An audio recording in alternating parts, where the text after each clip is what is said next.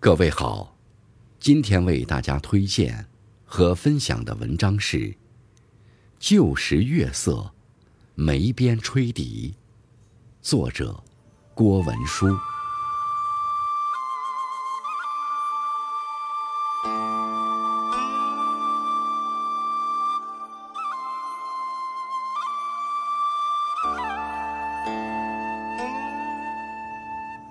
暗香。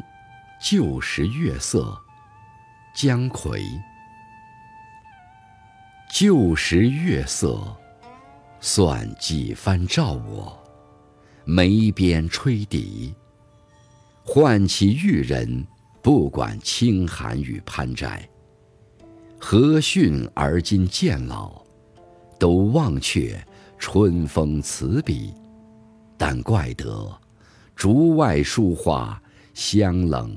入瑶席，江国正寂寂，叹寂与路遥，夜雪初霁。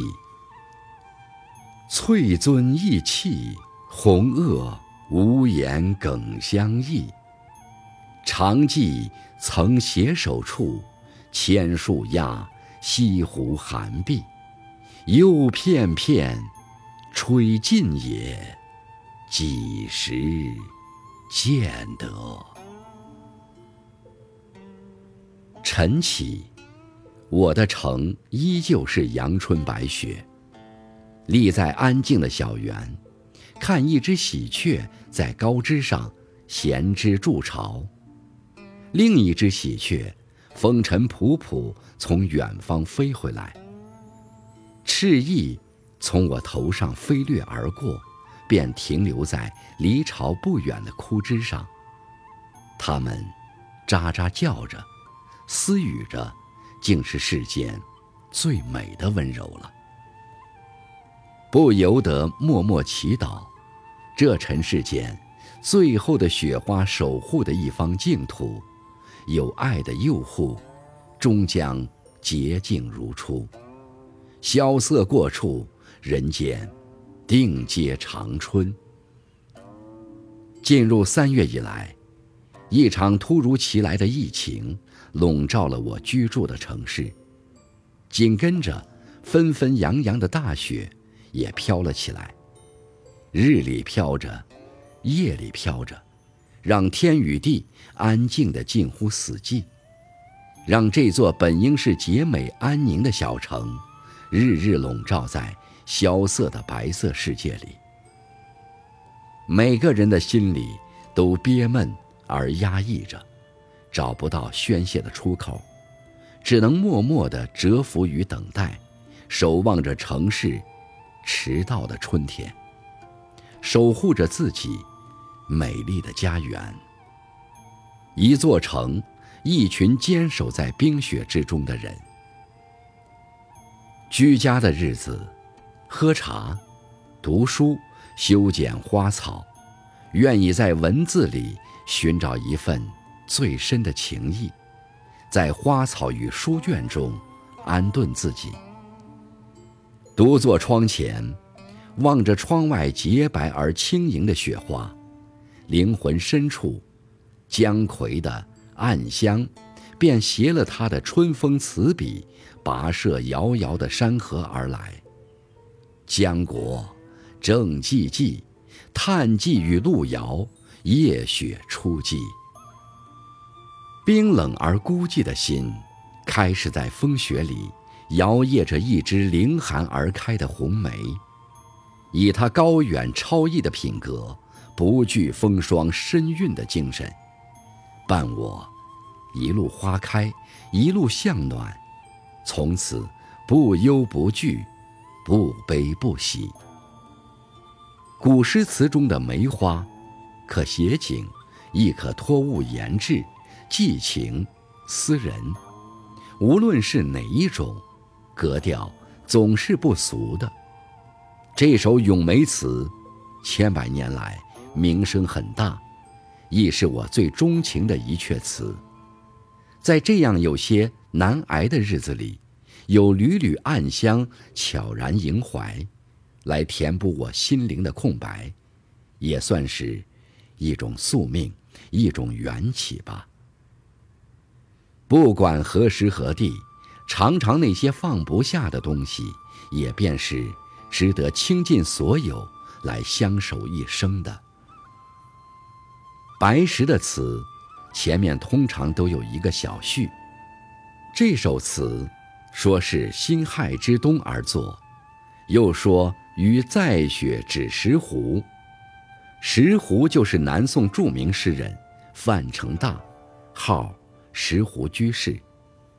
江白石在雪到范成大家做清客，便应邀做了这首《暗香》和《疏影》。都是写梅花的，但正如王国维曾说：“格调虽高，然无一语道着。旧时月色，算几番照我，眉边吹笛，伴着一阵阵清幽的暗香，与旧时月色一起，诗人想起了深藏经年的一段心事。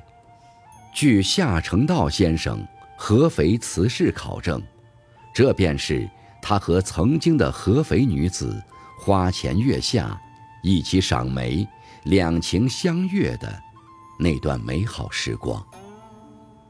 何逊曾写过《咏早梅》，诗人拿何逊自比，即便是何逊而今渐老，都忘却春风词笔。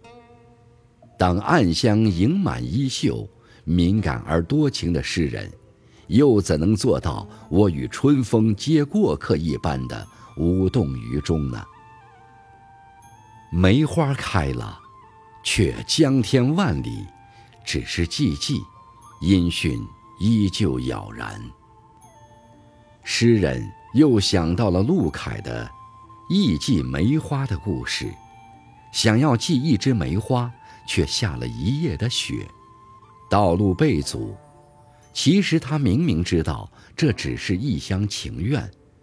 那曾经的故人已经嫁人，这梅花早已无处可寄了，只能一面饮酒，一面流泪，无言梗相忆，将深深的意念和酒和泪深埋。曾经一起。携手赏梅，梅花千朵万朵压枝低的美好过往，只剩下如今春风里片片吹到天涯的一束落梅花。不知何年何月才能相见。此花非彼花，诗人说的是花，亦是人。美人即梅花，梅花亦即美人。也只是一声叹息而已。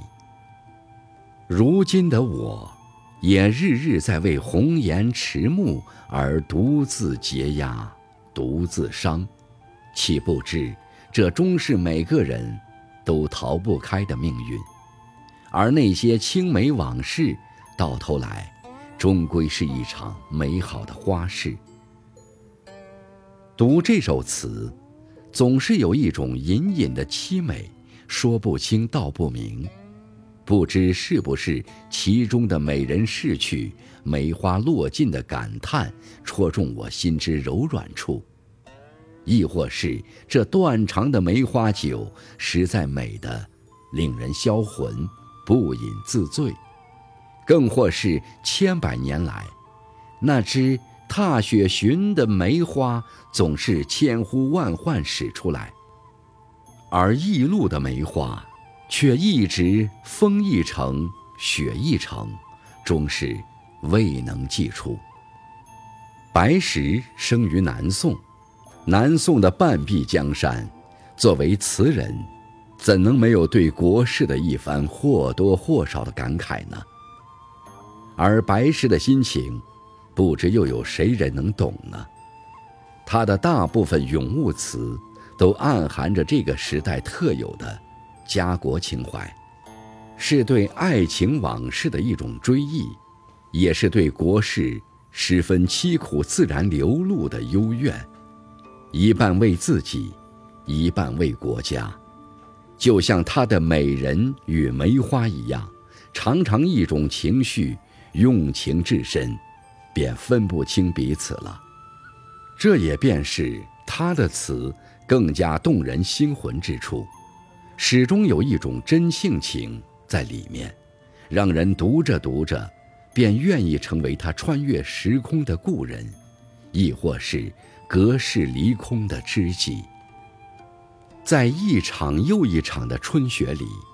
近乎无望地等待春归的日子，不禁又想到他年轻时写过的那首《扬州慢》中的千古名句：“过春风十里，尽荠麦青青。”亦是有小序云：“夜雪初霁，荠麦迷望。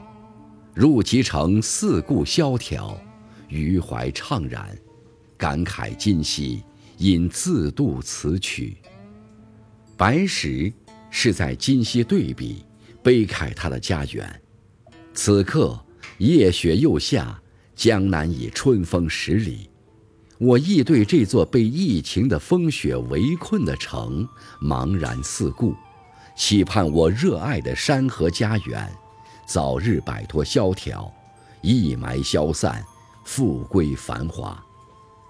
在这个不寻常的阳春三月，宋朝的词人用一支遥寄的暗香，将一座期待春天的城，在我心里妥帖安放。一朵梅花，便改变了整个世界。